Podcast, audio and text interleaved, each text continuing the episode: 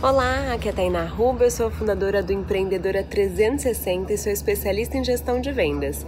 E a dica de hoje está aqui num cenário diferente, que eu estou no meio de uma capacitação, mas vim aqui rapidinho gravar para vocês a dica de hoje, que é o seu cliente ter confiança nele mesmo. Como assim, Tainá? Eu vou fazer com que o meu cliente tenha confiança nele, como que eu vou conseguir fazer isso? Muitas vezes a gente fica tão preocupado com a venda, em efetivar a venda, em realizar a venda, que a gente realiza a venda e fim. Às vezes a gente não percebe o quanto a pessoa ainda está insegura, o quanto ela não tem certeza da decisão que ela tomou. E acredite, se ela não tem total certeza dessa decisão, mesmo que ela tenha comprado de você, você pode ter índice de cancelamento, de insatisfação. Então é muito importante que você se preocupe no momento da venda, solucionar todas as objeções e se você sentiu que a pessoa ficou insegura, você continuar ainda essa conversa solucionando mais e mais objeções e depois que ela fechar a venda, você continuar em contato com esse cliente. Dê os parabéns pela compra,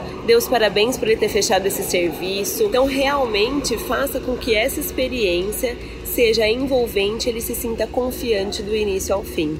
Então, mesmo depois o pós-venda é uma das principais dicas que eu dou e que faz total diferença você manter esse contato, esse relacionamento. Espero que você tenha gostado da dica de hoje. Curte aqui que eu vou voltar lá pro meu curso. Tchau, tchau!